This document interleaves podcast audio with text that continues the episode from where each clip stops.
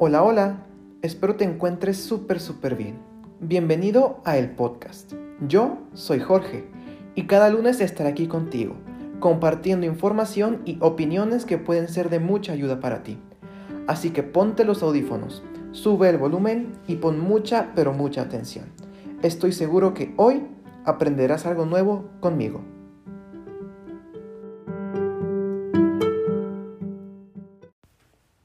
Nos toca hablar de un tema serio, es un tema también preocupante que ya tenía, tenía tiempo queriendo platicar con ustedes, pero no había encontrado el momento preciso. Lo encontré hoy por dos razones principalmente. La primera pues es Semana Santa, son vacaciones. Y la segunda, eh, la semana pasada empezó la campaña de vacunación aquí en mi ciudad para los adultos mayores. Lo primero que les dije es Semana Santa. De verdad, no salgan. No salgan, no se vayan a la playa. No se vayan mm, al pueblito mágico. Las playas y los pueblitos mágicos van a estar ahí. No se van a mover.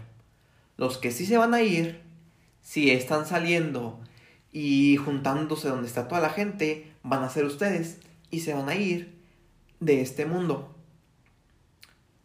He visto en mi ciudad particularmente, no sé, me imagino que las demás también, existe un miedo y una duda en las personas sobre si deberían o no ponerse una vacuna. Porque sienten eh, ese miedo, esa indecisión y gran parte de, del problema es la gente que, que, no tiene idea de lo que está hablando y se pone a hablar como si sí supiera. Esa gente que te dice, no, es que no te pongas la vacuna porque mmm, te vas a hacer estéril o el gobierno te quiere matar con las vacunas. Esa gente que no tienen no tienen un lugar de donde sacar una información confiable. Y siempre que les preguntas, bueno, ¿y de dónde lo viste? Te van a decir, no, me dijo una amiga, me dijo una amiga, me dijo mi tío, eh, un primo. Pues sí, pero a ese amigo, a esa amiga, le dijo otro amigo, y a ese amigo le dijo un tío. Entonces, no se dejen llevar por lo que les dicen sus conocidos una persona que realmente sepa de lo que está hablando no les va a recomendar eh, que no se vacunen, a menos de que sea un caso muy, muy especial. Y que exista ese tipo de gente es muy preocupante, sobre todo ahorita, que el gobierno aceptó la semana pasada que la cifra de muertos es 60% mayor de lo que estaban mostrando en las famosísimas mañaneras. O sea que van ya más de 321 mil muertos por COVID. Pero, según los expertos epidemiólogos, la cifra real de muertos es de 2.3 a 2.6 veces mayor a la oficial. Ocupamos el tercer lugar en la lista de países con más muertos por COVID. Pues un pequeñito error en el cálculo, ¿no? 60% nada más, más de la mitad. Y qué triste que yo lo digo como números, son cifras.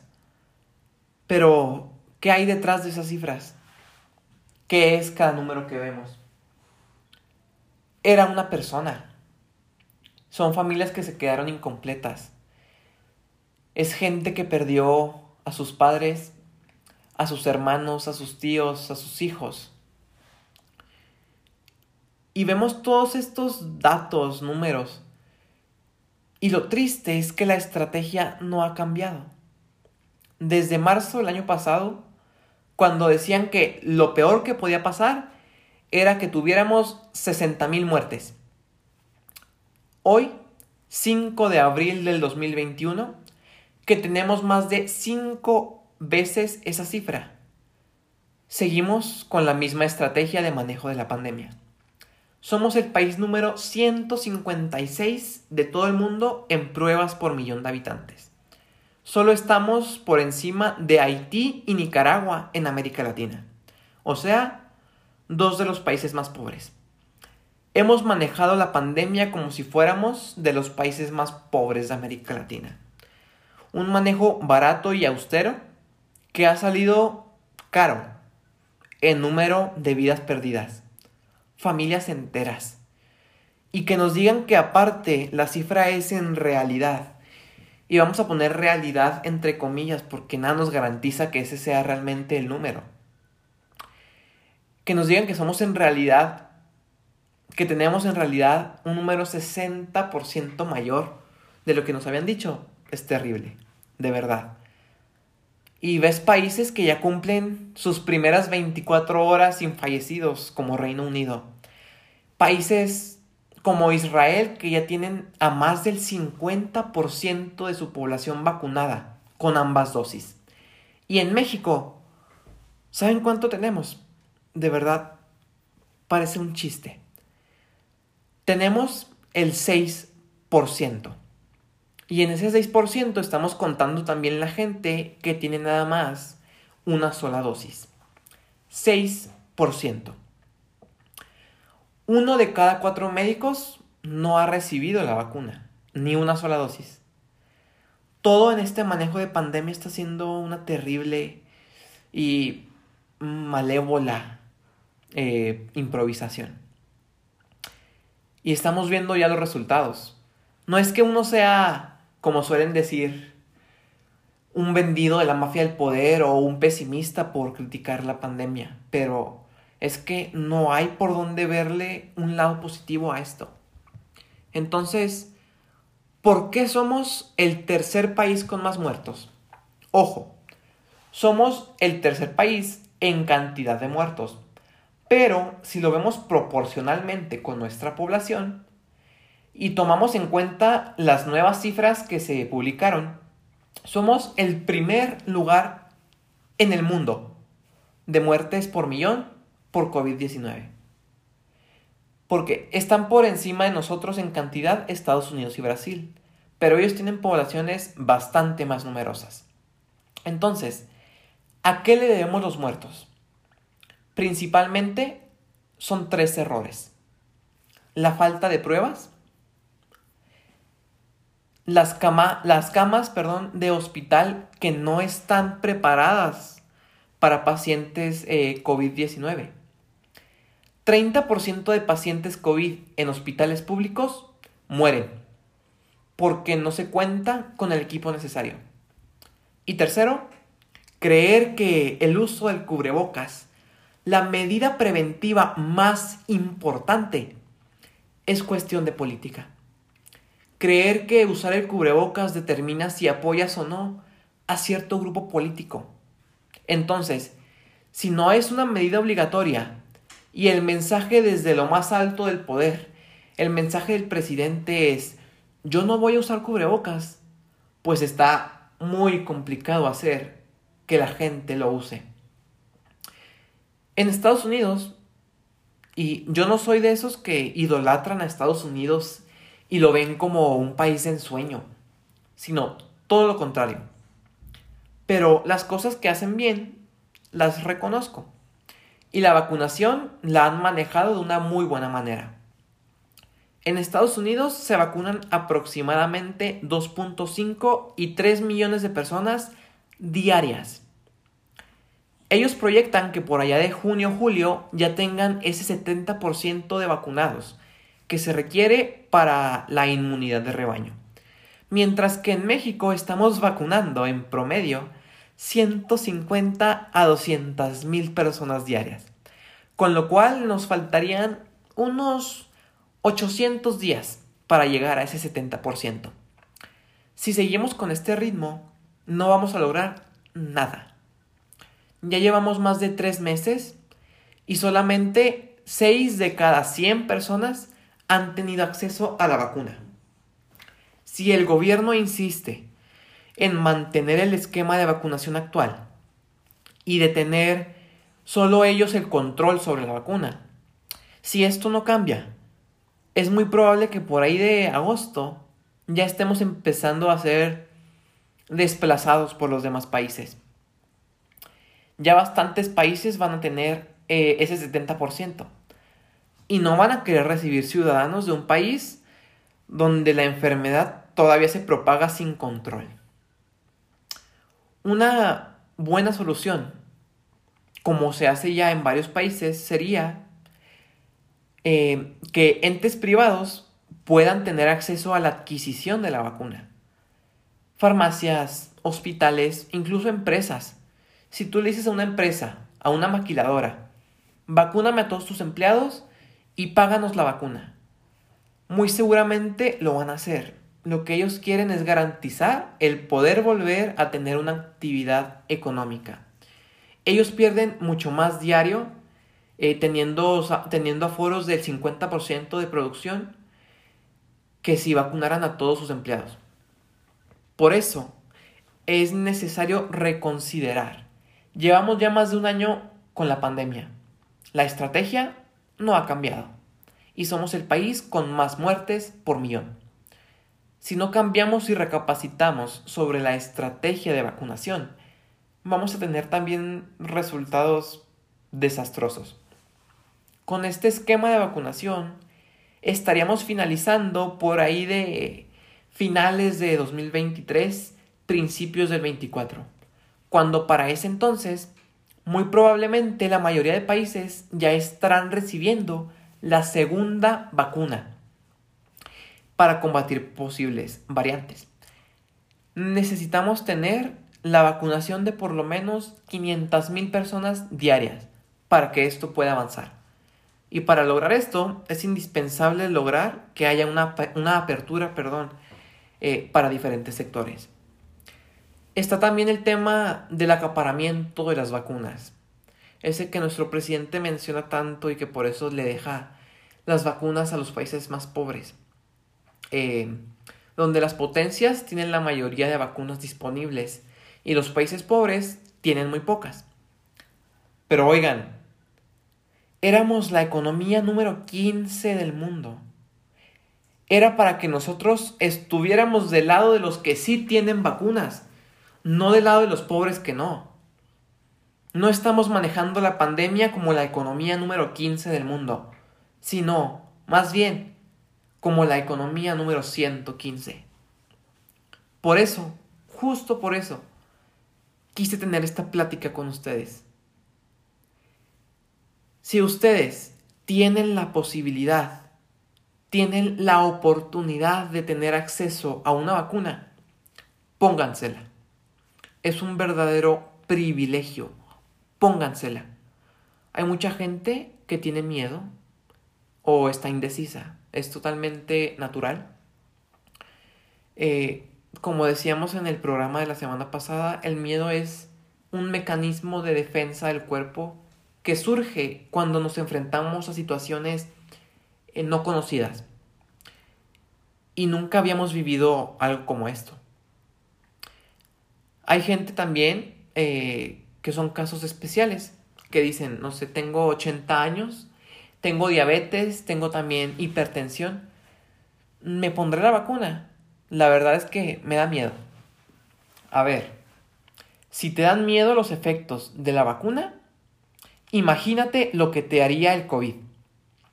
El riesgo de la vacuna es mínimo ante el riesgo de los efectos COVID. Y en países donde ya la mayoría está vacunada, pues puedes tener un poco esa seguridad de los otros vacunados me van a proteger a mí. Pero aquí, con el 6% de gente vacunada, es imposible. Tristemente, eh, el repunte que viene por Semana Santa va a mostrar efectos por ahí de finales de abril, principios de mayo. Viene otro repunte. Y muchos ya quieren abrir las escuelas, pero ¿las vas a abrir con un repunte de la pandemia? Con una pandemia sin control y también con una vacunación deficiente. No se puede. Si seguimos así no se puede. Entonces, si tienes la oportunidad de vacunarte, ya ni te pongas a pensar en qué vacuna te vas a poner. A todos nos gustaría recibir la que nosotros queremos. Pero la situación ahorita no está así. Ponte una vacuna. Eso disminuye considerablemente la posibilidad de enfermar y morir por COVID. Hay que entender estos conceptos. La eficacia es eh, contra la probabilidad de que te infectes por COVID. Por ejemplo, eh, Pfizer tiene por ahí del entre el 70 y el 80%, si no me equivoco. Eh, Sinovac, me sé esas dos porque son las que están poniendo aquí eh, en Chihuahua, en donde vivo. Sinovac está cerca del 91%. Espero no, no equivocarme. De todos modos lo pueden consultar. Eh, esa, ese número, ese porcentaje es la probabilidad de que no te enfermes por COVID. Y otra, la efectividad ante mortalidad es contra la probabilidad de que te mueras por COVID. Y en esta, la mayoría de las vacunas están muy cerca del 100%. O sea, si te vacunas, es muy difícil que mueras por COVID. Ponte la vacuna. La inmunidad depende de una cosa, la rapidez con que se vacuna el mundo. Porque mientras esto no suceda, el virus tiene más, Ay, perdón. tiene más posibilidad de mutar. Ejemplo, tú te pones eh, la vacuna Pfizer. Esa es una vacuna de ARN. Esta te protege y está probada con cierto tipo de virus. Si en un año surge una nueva variante, en ese momento te tienes que poner otra vacuna que te proteja y que esté probada con el nuevo tipo de virus. A diferencia, por ejemplo, de, de Sinovac, que es una vacuna de virus inactivo que al contener ciertas partes del virus en ella, tiene más probabilidades de proteger contra nuevas variantes. Ahora, primer y segunda dosis. A los 10 días de recibir la primera, tú empiezas a elevar anticuerpos. Pero se calcula que hasta dos semanas después de la segunda dosis, tienes ya la eficacia completa de la vacuna dos semanas después de la segunda dosis. Y a ver, si te vacunas no estás totalmente libre de contagiarte.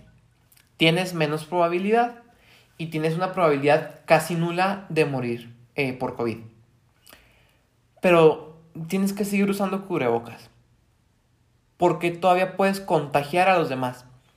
Lo que, lo que hace el vacunarte es evitar que tú te enfermes de COVID. Y lo principal evitar que te mueras de COVID. Debemos seguir siendo responsables y usar el cubrebocas. Si te vacunas hoy lunes, no significa que mañana martes ya vas a estar librado. Son por lo menos 10 días para que empiece a, hacer efecto. Es importante buscar información de fuentes confiables. Los amigos, los tíos, los sobrinos no son epidemiólogos. No saben de estas cosas. Y la gente que te recomienda no vacunarte es porque se lo dijo un amigo, pero a ese amigo se lo dijo otra amiga y a esa amiga le dijo una tía. Y así se sigue la cadena de la desinformación y de la ignorancia. Ahora, las cadenas de WhatsApp y las publicaciones en Facebook que dicen compártelo antes de que el gobierno lo borre, no son fuentes confiables. De verdad, perdón por esa pausa, pero eh, estaba pensando cómo decirlo. De verdad, esas personas que andan por ahí recomendando no vacunarse, deberían sentir vergüenza. Qué gran acto de ignorancia y egoísmo lo que hubieran dado los más de 300 mil muertos por COVID en México por haber podido recibir una vacuna, lo que darían muchos médicos aún por poder acceder a ella. De verdad que qué gran acto de egoísmo y falta de empatía ser parte de ese 6% que puede acceder a la vacuna y rechazarla como si sobraran. Ahora, los que los que están hoy vacunándose o que ya se fueron a vacunar, de verdad que quiero que sepan que el país, los médicos eh, se sienten de verdad muy orgullosos de ustedes. Es por ustedes que vamos a poder lograr salir de esto. Es por ustedes que vamos a avanzar. Em, qué, qué gran acto de valentía. Que aunque muchos, esto se lo dije a mis abuelos porque se vacunaron la semana pasada. Qué gran acto de valentía y, y de, de empatía eh, a pesar de tener, de tener miedo, de estar ante algo que nunca habíamos vivido, qué valientes son de tomar una decisión partiendo desde el amor, desde ponerte en el lugar de los demás y no desde el miedo. De verdad que mis respetos se requiere mucho valor para hacer algo así. Yo tampoco soy un experto en vacunas o en epidemias, pero sí soy un experto en escuchar a los que saben. La información para este programa fue proporcionada por Francisco Moreno. Él es internista e infectólogo del Centro Médico ABC. Y les puedo asegurar que él sabe muchísimo más que los familiares o médicos generales que están desaprobando la vacunación.